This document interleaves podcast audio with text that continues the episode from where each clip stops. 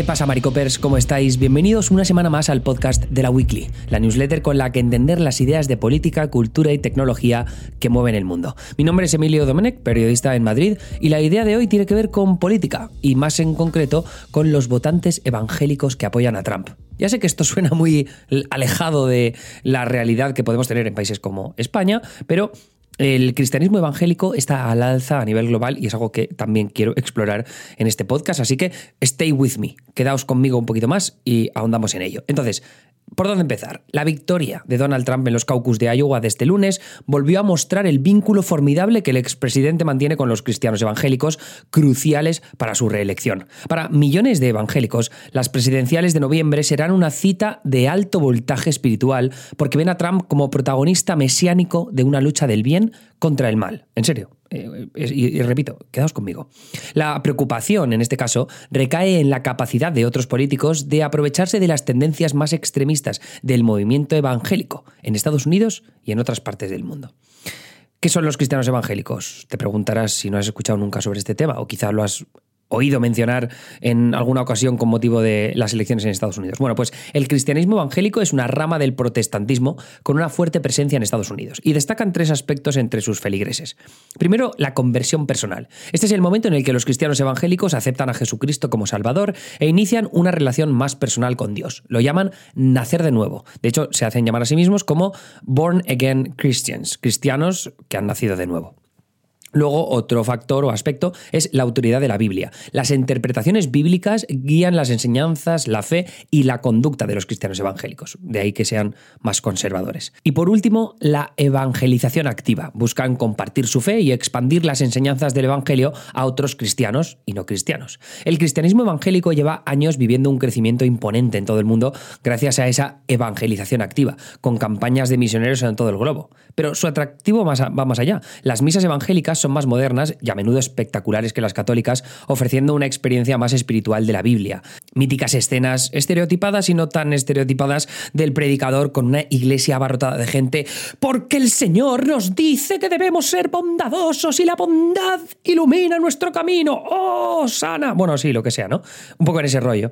Eh, y luego aparte también los pastores, esos pastores tan eh, carismáticos, son líderes comunitarios con influencia muchas veces mediática, con predicaciones que se propagan por radio, televisión e internet. O sea, de hecho, uno de los, una de las características principales del movimiento evangélico en Estados Unidos es que tienen una, presión, una presencia muy fuerte estos predicadores en programas de radio que tienen audiencias en los millones y millones de, oyentes, por ejemplo. Eh, entonces, el tema es que también los cristianos evangélicos, por no reducirlo a un estereotipo muy muy mm, desvirtuado quizá, aspiran a invertir grandes esfuerzos a la ayuda a los pobres y marginados, como bien demuestran hoy en día los más jóvenes de sus iglesias, que son los que están siguiendo las tendencias más positivas. ¿no? Eh, y eso también incluye iniciativas sociales y campañas de misioneros a lo largo del globo. Pero no todos eh, los miembros de, las iglesias evangélicas son evangélicos tradicionales y asiduos a misa. En Estados Unidos hay votantes o, gente evangélica que se han visto inmersos en un ciclo autodestructivo de ideología identitaria y nacionalista para el que parece no haber vuelta atrás. Y es esa dinámica que une religión y patriotismo, ambos, de nuevo, desvirtuados, de lo que quiero hablar en este podcast.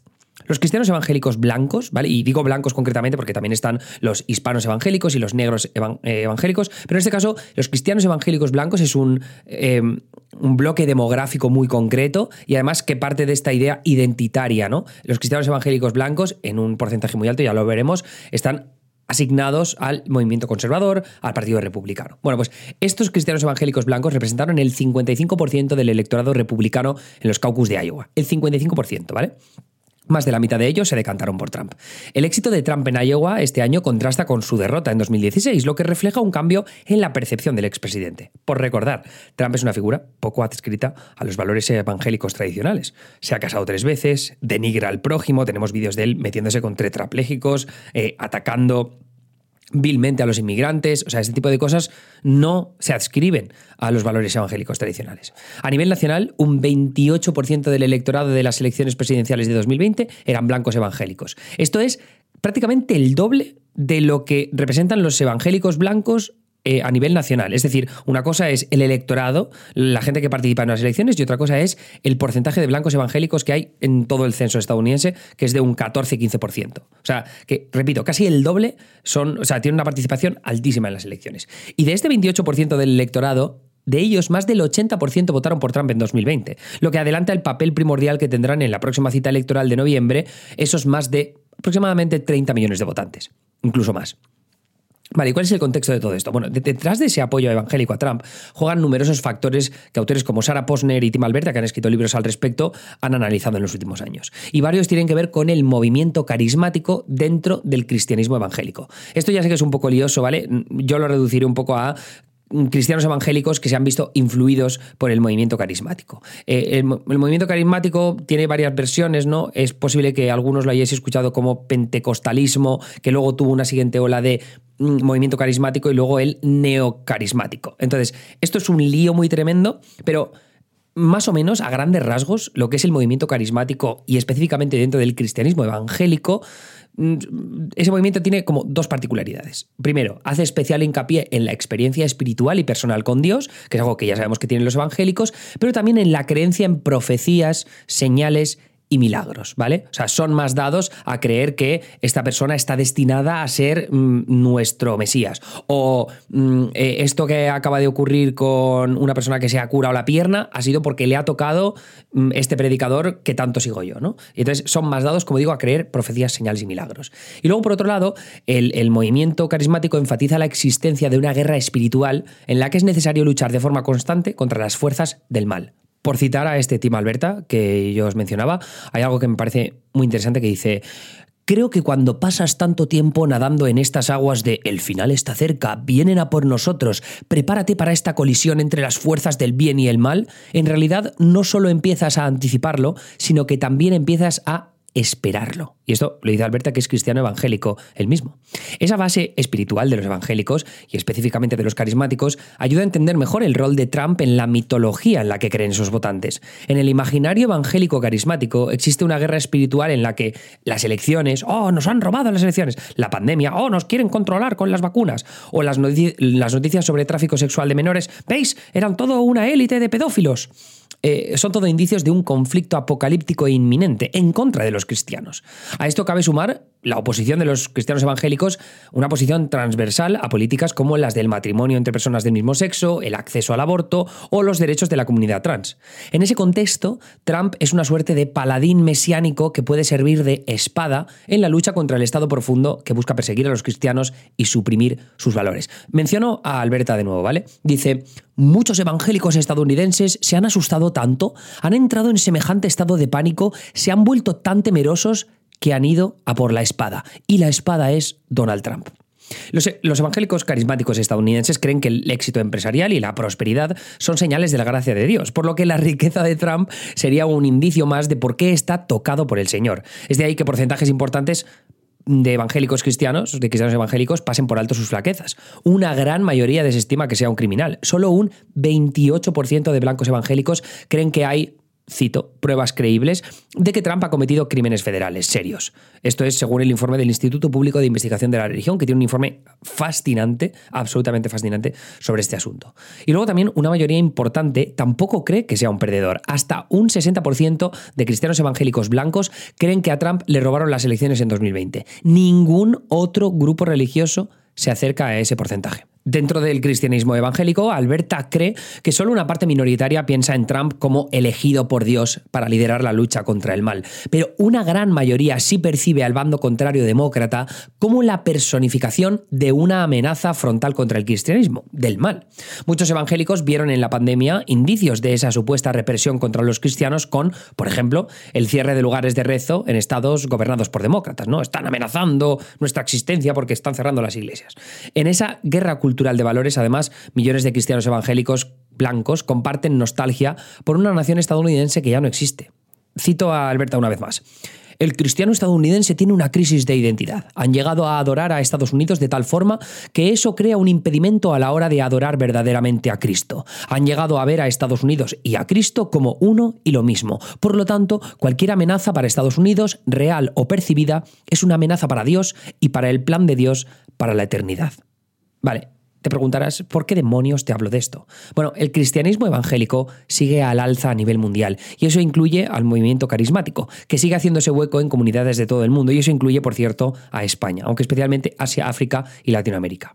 El Centro por el Estudio del Cristianismo Global calcula que los cristianos evangélicos y los cristianos carismáticos tienen el crecimiento anual medio más alto de los últimos 20 años de todas las religiones, a excepción de la musulmana. En concreto, el cristianismo carismático va camino de llegar a los mil millones de miembros 2050, solo 500 millones menos que los católicos, que evidentemente es la religión más seguida ¿no? en el cristianismo.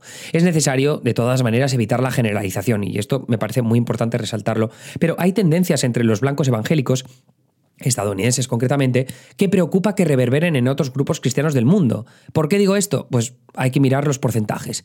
El 54% de los blancos evangélicos estadounidenses está de acuerdo en que Dios quiso que Estados Unidos fuera una nueva tierra prometida, donde los cristianos europeos pudieran crear una sociedad que fuera un ejemplo para el resto del mundo.